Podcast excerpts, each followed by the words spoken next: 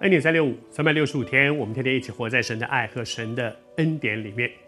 我们在分享施洗约翰，施洗约翰介绍耶稣的时候，他说了几句很有意思的话，其中有一句话说：“他说我先前不认识他，他怎么会不认识他呢？他们是亲戚啊，他们是表兄弟，你还记得吗？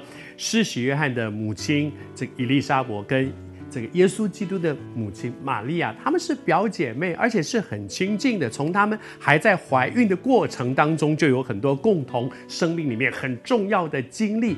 所以这两个孩子表兄弟怎么会不认识呢？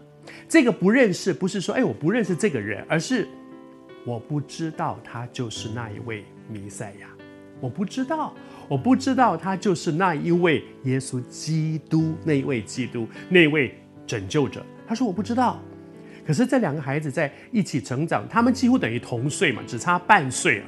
他们一起成长的过程当中，我常常在想，如果耶稣基督的生活里面没有见证，他的生活活出来的是一个没有见证，从小成长的过程里面，有一天施洗约翰说：“啊，我这个表弟就是基督。”他可能有两个反应，一个就是：“哎，我从小就觉得他好特别。”这个这个人怎么跟别的孩子都不一样，活得这么特别？后来发现，啊，原来他就是基督，原来他就是基督，或者是哇，从小就这人都很讨厌，这人这老是搞搞怪，这个人从小就这么糟糕啊？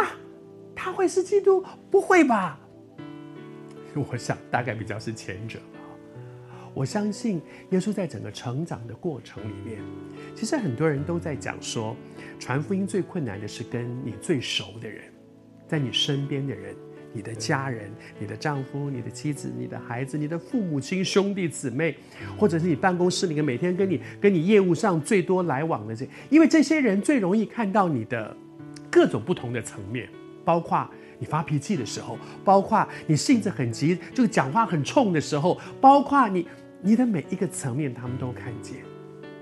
但是当施许愿是说：“我先前不认识他，我不知道他就是那一位基督，那一位弥赛亚，那一位拯救者。”而后来呢？接下来他就告诉我们说，他怎么样知道耶稣就是基督？而在那个过程里面，他从心里面愿意承认：“是的，他就是耶稣基督。”我相信，在那个过程当中，耶稣在从小跟他一起互动的过程里面，施洗约翰一定觉得我这个表弟好特别哦，他活出来的是一个不一样的人生。但愿我们这每一个基督徒，也可以在我们周围人的眼中、生命当中，觉得：哎，我旁边有一个基督徒，我们班上有一个基督徒，我们办公室有一个基督徒，我们社区有一家，他们是基督徒。哎。他们真的活得很不一样哎，但愿我们可以在上帝的恩典当中，活出一个让人羡慕、不一样的人生。